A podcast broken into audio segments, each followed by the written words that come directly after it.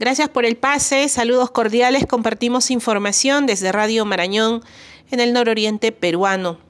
En la región Amazonas demandan que instituciones educativas que iniciaron clases presenciales en comunidades indígenas de esta región cumplan protocolos para prevenir la COVID-19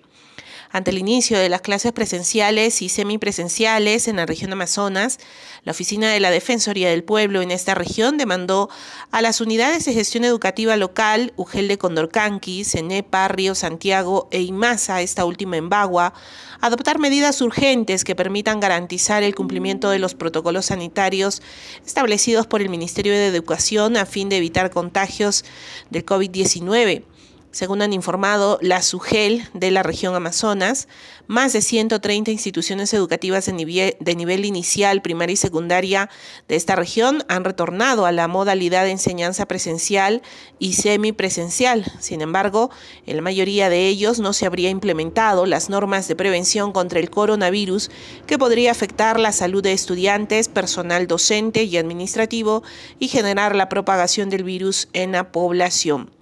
El panorama se torna crítico si se tiene en cuenta que según cifras de la Dirección Regional de Salud de Amazonas, las provincias de Bagua y Condorcanqui registran más de 1.700 casos de contagios de COVID-19 y la cifra de fallecidos supera los 60 casos. Frente a esta situación, la Oficina Defensorial de Amazonas ha exhortado a las autoridades de dicha SUGEL a destinar los presupuestos necesarios para la compra de los kits de higiene e implementación de estaciones de lavado de manos en cada de institución educativa a fin de proteger la salud de las y los estudiantes. Asimismo, se requirió priorizar la compra de los denominados kits COVID compuestos por mascarillas y protectores faciales. En esa misma línea, la jefa de la Oficina de la Defensoría del Pueblo en Amazonas, Genoveva Gómez, recomendó también llevar a cabo capacitaciones permanentes a las y los directores de las instituciones educativas sobre los alcances de la resolución 121-2021 del Ministerio de Educación que establece